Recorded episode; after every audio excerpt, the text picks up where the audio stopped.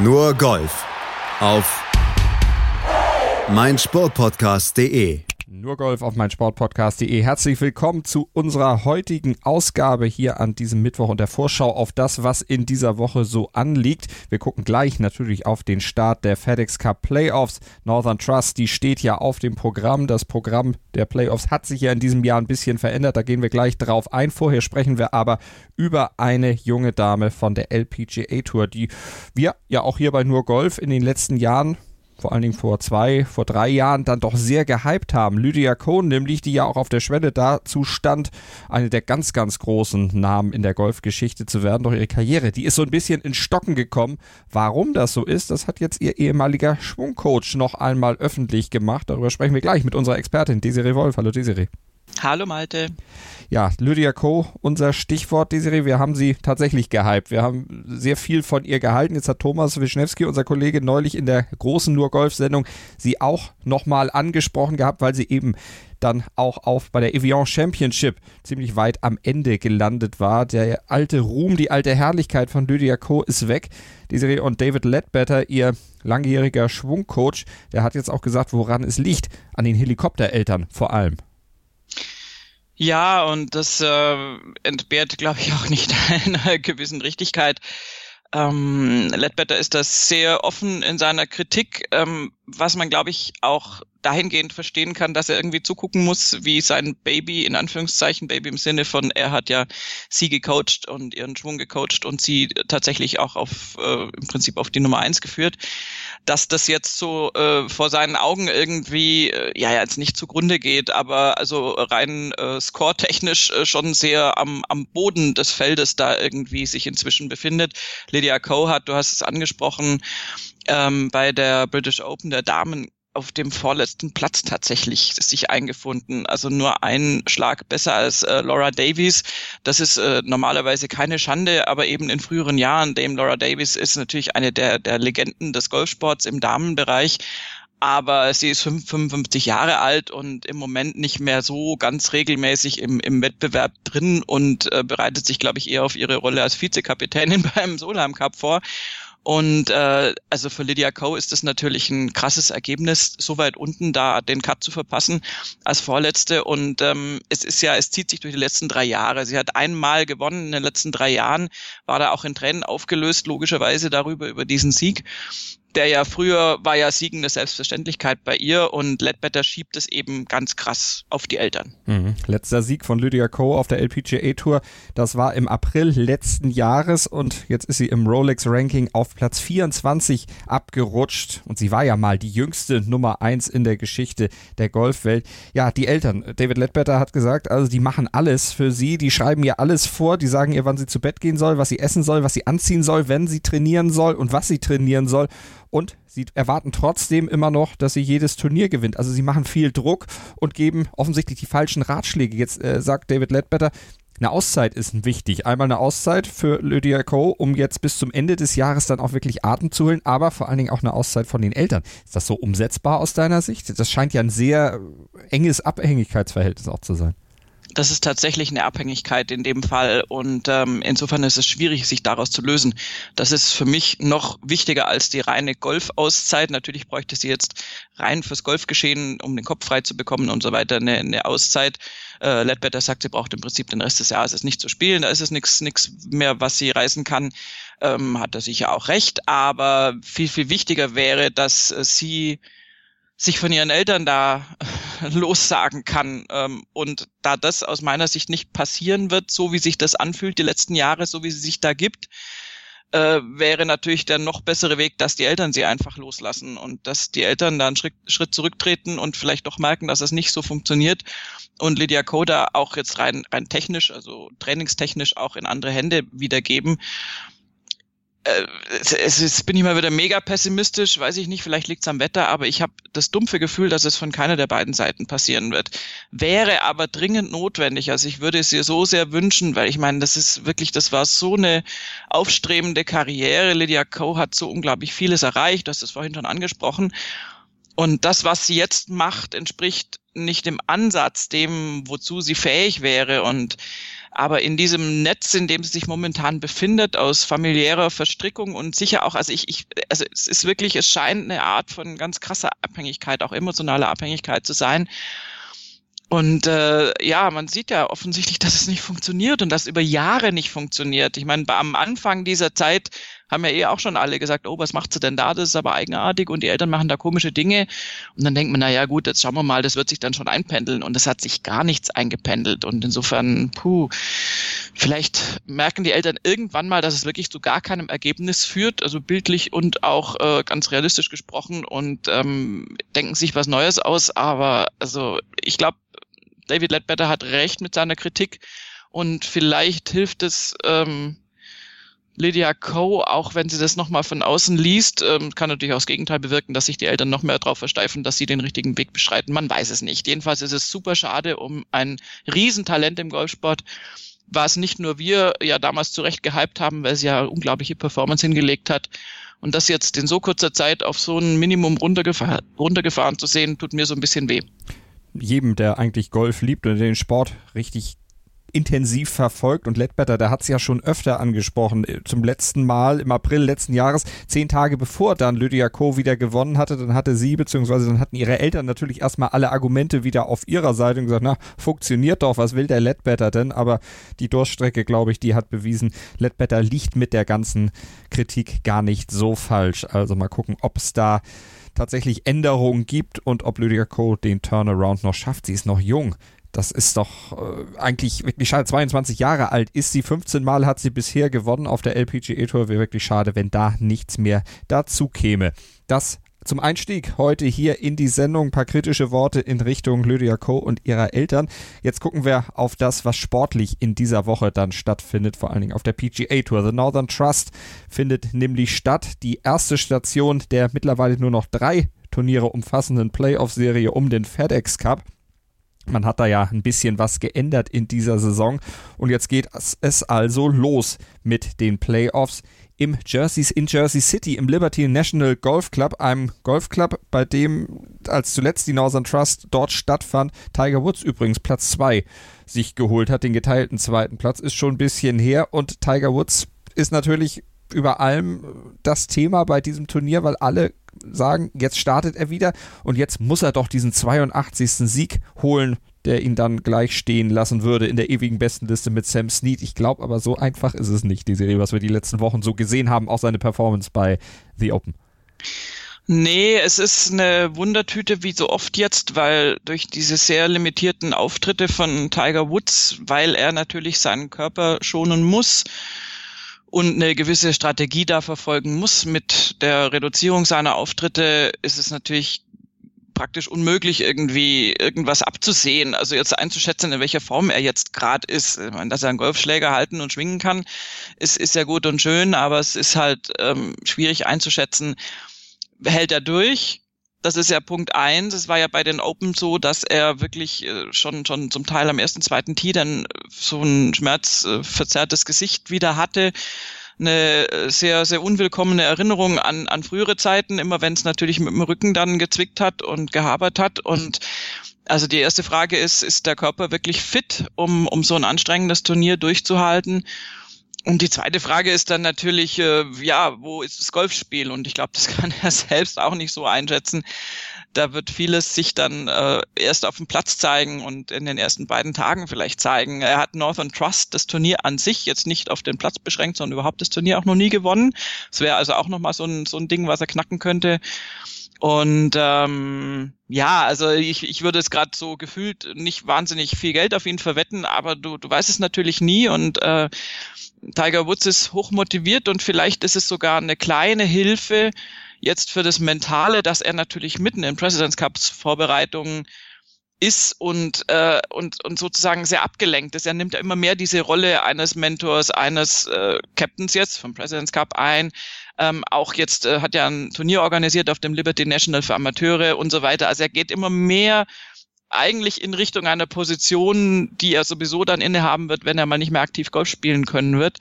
Und ähm, vielleicht ist das für den Geist zumindest sogar eine ganz gute Ablenkung. Kann ich nicht einschätzen, ob ihn das von seinem Fokus wegbringt oder eher sogar ihm dann nützt. Aber was er tatsächlich da auf den Platz bringt, äh, ich glaube, das kann im Moment keiner vorhersagen. Werden wir sehen. Er könnte sich ja eigentlich mal um Lydia Ko kümmern, wenn er sowieso schon den Elder Statesman gibt und dann eben auch Mentorentätigkeit aufnimmt. Wäre vielleicht eine gute Idee. Der könnte vielleicht auch mehr Einfluss dann aufnehmen auf die Eltern, als das so ein David Ledbetter oder so hinbekommt. Egal. Äh, kurzer Seitenhieb Kein so, kein so schlechter Thema, ne? Gedanke ne? übrigens, weil ich glaube, Tiger Woods ist so ziemlich der einzige, von dem selbst verbohrte Eltern noch irgendwas abnehmen. Also, ne, ne, Nee, ehrlich. Also, ja. also vielleicht kriegst du mal viel Geld für den Gedanken, wenn Tiger Woods es zuhört. you heard it first on mysportsradio.com. Äh, die. Egal, wir gucken wieder auf das Northern Trust und auf das Feld. 121 der 125 Besten im FedEx Cup Ranking sind mit dabei. Sam Burns, der hat nicht gemeldet, der hat eine Knöchelverletzung. Rafael Cabrera Bio, der kriegt sein erstes Kind, beziehungsweise seine Frau kriegt sein erstes Kind und er ist mit dabei. Paul Casey, der hat keine Lust zu spielen und Henrik Stenson, der möchte lieber in seiner Heimat Schweden sich vorbereiten auf das Turnier, was früher mal Nordea Masters hieß, Scandinavian Invitation Ende August. Also der hat sowieso keine Chance, dann groß auf das Tourfinale sich ausgerechnet in Atlanta. Dann sagt er, dann kann ich auch European Tour spielen zu Hause. Ja, der hat aber eh auch noch Probleme mit dem Ellenbogen. Das, was ihn schon die ganze Saison plagt. Und ähm, ich denke, er trifft diese Entscheidung, also natürlich aus einer Heimatverbundenheit heraus und, und weil er sich mit dem schwedischen Golfsport identifiziert, aber auch aus der Sicht heraus, dass er wahrscheinlich sieht, dass er in diesen drei Wochen, die jetzt kommen, wir haben ja drei FedEx Cup Playoff Turniere hintereinander auch. Früher gab es ja die vier und eine Pause und ähm, dass du jetzt drei Wochen hintereinander spielen musst und drei super anstrengende, äh, hoch, höchst besetzte Turniere spielen musst, dazu solltest du tunlichst auch in körperlich bester Form sein. Und vielleicht sieht Stenson einfach auch äh, diese Einschränkung, dass jetzt einfach der Ellbogen nicht so richtig äh, ganz, ganz perfekt äh, durchgeheilt ist ähm, als zu groß an und sagt sich, dann repräsentiere ich lieber das schwedische Golf und äh, bleib zu Hause, ähm, weil ich mir jetzt dieses Jahr vielleicht nicht die Chancen auf den FedEx Cup im Gesamten ausrechne. Weiß man nicht, aber das könnte ein Grund sein. Die European Tour wird es ihm auf jeden Fall danken. Andere spielen, Sicher. wie gesagt, 121 der besten. McElroy ist dabei, Molinari, Rahm, äh, Deschambeau, Thomas, Spieth, McElroy, also McElroy hatte ich schon, Köpker, Johnson, also die großen Namen sind dabei, auch wenn alle nicht so unbedingt in der besten Form sind. Und der Platz, der war zuletzt 2013 Station auf der PGA Tour, damals beim The Barclays, so hieß das Turnier damals noch, und 2017 beim President's Cup natürlich auch noch im Mittelpunkt des Interesses. Jetzt ein bisschen umgebaut als Austragungsort der Northern Trust. Ja, und generell finde ich, ist dieser Platz ein ganz äh, tolles Beispiel dafür, dass Golfsport, ähm, der ja von nicht wohlmeinenden äh, Kritikern dargestellt werden könnte als äh, Verschwendung von Land und irgendwie unnötiges Maniküren von vorhandenen Parklandschaften. Das kann aber natürlich auch ähm, in eine ganz andere Richtung gehen und das ist der Fall auf diesem Kurs, weil der Liberty National ähm, eigentlich das Produkt des äh, ja, eigentlich aus einer Idee eines einzigen Mannes herausgeboren wurde, der eine Area of Waste, also auf diesem Gelände war wirklich schon alles Mögliche und das ist ein wirklich extremes äh, Industrie verschmutztes Gebiet auch gewesen. Da war eine Ölraffinerie drauf, da war mal ähm, im Zweiten Weltkrieg war ein Munitionslager drauf, da war ein Internierungslager der Italiener drauf, also äh, alles Mögliche schon. Und Paul Fireman, ähm, der unter anderem auch Chef von Reebok ist und natürlich auch jetzt ein, zwei Euro auf der hohen Kante hat, eher Dollar, ähm, hat dieses ganze Land gesehen und äh, da einfach eine Vision gehabt, buchstäblich. Und mit dieser Vision sollte er auch nicht zum Arzt gehen, sondern die hat er umgesetzt. Und ähm, die haben aber über Jahre erstmal dieses Gelände praktisch äh, reinigen müssen, zurückführen müssen in einen, in einen äh, Zustand, dass man überhaupt was drauf bauen kann und haben dann den Golfplatz draufgesetzt. Sie haben unglaubliche Mengen von Erde dann da letztendlich auch hinkarren müssen. Der Golfplatz ist jetzt einige, einige Meter höher, als das ursprüngliche Land war und was letztendlich bei rausgekommen ist, ist halt ein, einer der ja, tollsten Signature-Golfplätze in den USA, wie ich finde, weil du halt, der Name deutet schon direkt darauf hin, von fast jedem Loch aus die Freiheitsstatue siehst. Du hast von einigen Löchern aus eben diese Wahnsinns-Skyline von New York im Blick.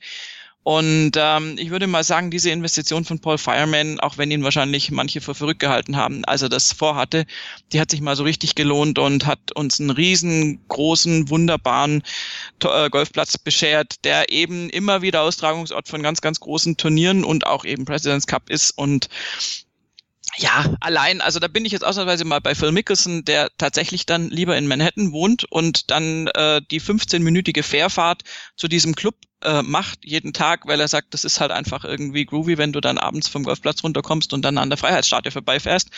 Und ähm, ist übrigens der einzige Golfkurs auf dem Planeten, wo du mit dem Boot, mit dem Zug, mit dem Bus, mit dem Auto, mit dem Fahrrad oder mit dem Helikopter anreisen kannst. also es ist wirklich äh, zumindest logistisch sehr gut angebunden. Mhm. Alle Wege führen in den Liberty National Golf Club genau. und vielleicht auch zum Ruhm, also beim Sieg bei der Northern Trust. Aber der führt natürlich über diesen Platz. Du hast schon gesagt, 7370 äh, Yards ist er lang, 71 Paar, Paar 71. Das ist die Vorgabe. Und welche Tücken warten da auf die Golfer?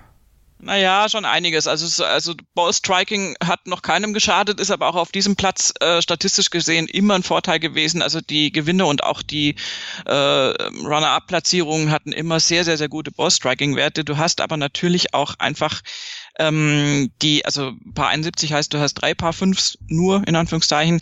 Ähm, du hast aber auch tatsächlich wirklich ähm, Grüns, die natürlich sehr tricky sind. Ähm, wo du wirklich sehr genau äh, die die äh, Wellen erkennen musst, wo du sehr sehr sehr sehr gut strategisch drauf spielen musst und insofern, ähm, ja, natürlich entscheidet sich's auf den Grüns. Ähm, die Fairway-Breite ist so, also ist nicht besonders äh, weit, aber jetzt auch nicht die allerengste. Es ist kein Parklandkurs. Aber ich glaube, dass es schon nicht schadet, auf diesem Platz erstmal relativ äh, sicher auf dem Fairway zu sein, um dann diese Grüns auch entsprechend gut anspielen zu können. Und ähm, ich bin sehr gespannt. Ich meine, bei diesem Feld ist es sowieso, also diese Playoff-Turniere, man kann ja halten von dem Modus, was man möchte, dass sich jetzt äh, so dermaßen viel Preisgeld, so viele Punkte am Ende des Jahres kulminieren und letztendlich einer gewinnen wird, wenn es nicht eh schon der Weltranglistenerste sein sollte, ähm, der vielleicht nur drei Wochen gut in Form war. Das gibt's ja rein theoretisch. Ähm, hatten wir auch schon. Das System kann man natürlich kritisieren, dass das dann nicht die Leistung eines ganzen Jahres widerspiegelt, bla bla aber du hast jetzt natürlich diesen totalen Hype um diese Turniere und du hast vor allen Dingen halt ein fantastisches Teilnehmerfeld und diese 121, die da auf den Platz gehen, können halt buchstäblich auch alle dieses Turnier gewinnen. Das ist der Reiz für mich und ich glaube, die können ganz grundsätzlich auch ganz gut mit dem Platz umgehen. Und ähm, ja, das schauen wir uns mal an. Und diese 121, die reduzieren sich dann auf 70, die dann beim nächsten Turnier bei der BMW Championship nur noch starten dürfen. Also vordere Plätze sind Pflicht für alle, die ganz hinten liegen aktuell im Ranking, um in diese Top 70 im FedEx Cup dann auch noch reinzurutschen. Wer glaubst du denn, wird das Turnier am Ende gewinnen? Ich weiß, Golftipps, da liegen wir immer sehr daneben, aber Rory McIlroy? Der muss Wiedergutmachung betreiben. Also irgendwie muss da was kommen. Ja, aber da habe ich jetzt schon so oft gesagt, äh, dass er gewinnt und dann hat er nicht gewonnen, deswegen lasse ich es mal lieber.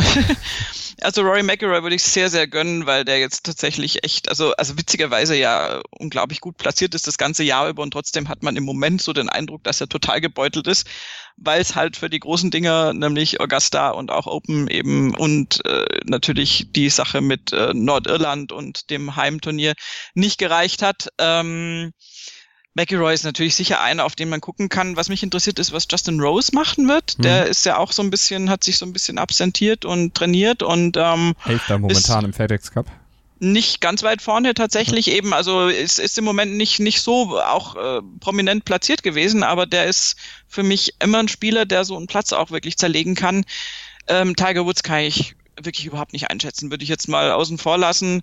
Ähm, aber ich meine, Bryson DeChambeau hat das Turnier im letzten Jahr gewonnen, aber natürlich nicht auf diesem Platz. Ähm, ja, meine Güte, Brooks Köpka kann theoretisch alles gewinnen, wenn er gerade Lust hat. Also das, das ist natürlich immer ein sicherer Tipp.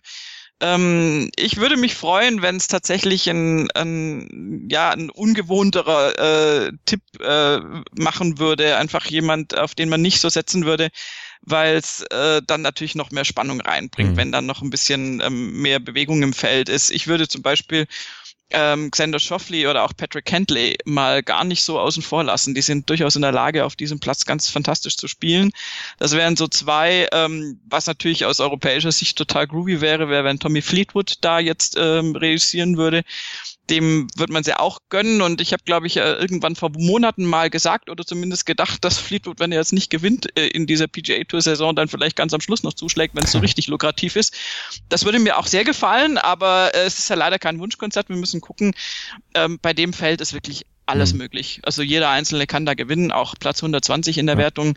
Und ähm, das, das wird auf jeden Fall, es werden spannende drei Wochen, die wir jetzt vor uns haben. Vielleicht gewinnt ja auch Matt Kutscher, der braucht ja jeden Cent, das wissen wir ja alle. Und äh, der, der hat auch unfreiwillig äh, für Spott bzw. Lacher gesorgt bei der Siegerzeremonie für die Windham Rewards. Das ist ja dieser extra Preis, der für die Top 10 der konstantesten Spieler ausgelobt wird. Und Kutscher ist mit in den Top 10, ich glaube auf Platz 3 hinter Rory McIlroy gelandet und hat dann bei der Zeremonie gesagt, Rory war vor mir, der hat mich 300.000 Dollar gekostet, weil er mir eben den Platz da weggenommen hat. Und da hat Rory nur gesagt, und wir wissen alle, was Geld ihm bedeutet. Natürlich eine kleine Anspielung auf diesen Mexiko-Vorfall vor einigen Monaten mit dem Caddy. Aber Kutscher, äh, der hat's äh, wohl oder übel mit einem Lächeln quittiert. Was bleibt ihm auch anderes übrig? Aber von Nix. Rory schlagfertig gekontert. Ja, auf jeden Fall. Ich meine, ist natürlich äh, A, gemein, aber B, ich find's gut. ähm, ja, Kutscher wird das nicht mehr loswerden und äh, Entschuldigung, es hat er sich aber auch selbst ja. eingebrockt. Und ähm, äh, das ist äh, generell, also wenn du, wenn du mal in diesen Sphären des Golfs angekommen bist und ein Golfkollege unterstellte, dass es dir äh, dann ums Geld geht, in Anführungszeichen, wenn du, wenn du eine Platzierung nicht erreichst, dann, äh, dann läuft da ein bisschen was falsch eigentlich. Also, ähm, weil in der Gegend spielst du eigentlich eben nicht mehr um den einen Dollar hin oder her. Die Dollar sind lediglich Repräsentanten von Punkten, die nimmst du natürlich gerne mit, die brauchst du schon auch, aber die Spieler haben normalerweise mehr als genug Geld auf der hohen Kante, um irgendwie halbwegs ein menschenwürdiges Dasein fristen zu können. Ähm, bei Matt Kutscher, meine Güte, der, jeder hat so seine äh, Tücken und seine Ticks und bei ihm scheint es so ein bisschen das Geld zu sein, man weiß es nicht. Ähm, Rory ist jedenfalls äh, auf jeden Fall immer der Spieler, der sowas dann auch auf den Punkt bringt und den Finger da nochmal in die Wunde legt, ähm, was ich an ihm schätze, ehrlich gesagt, der ja. meint es da auch nicht so furchtbar böse. Mal gucken, wie er dann sportlich abschneidet. Die Lacher hat er auf jeden Fall auf seiner Seite. Mehr dazu kriegt ihr natürlich bei uns am Freitag noch und dann am Montag selbstverständlich in der Analyse hier bei Nurgolf auf meinsportpodcast.de.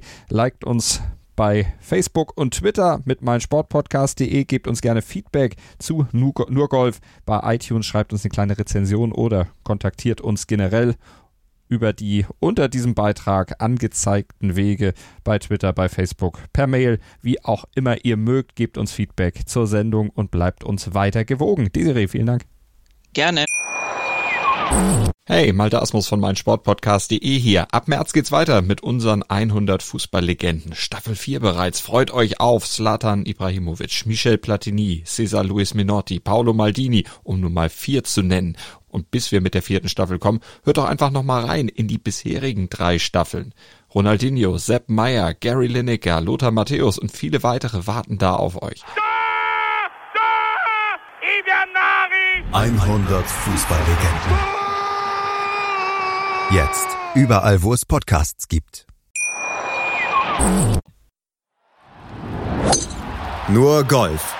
Auf meinsportpodcast.de. Willkommen bei meinsportpodcast.de. Wir sind Podcast. Wir bieten euch die größte Auswahl an Sportpodcasts, die der deutschsprachige Raum so zu bieten hat. Über 20 Sportarten. Mehr als 45 Podcast-Serien über 9000 veröffentlichte Podcasts und über 5 Millionen Podcast-Downloads allein im Jahr 2018. Wir sind Podcast. Wir sind meinsportpodcast.de.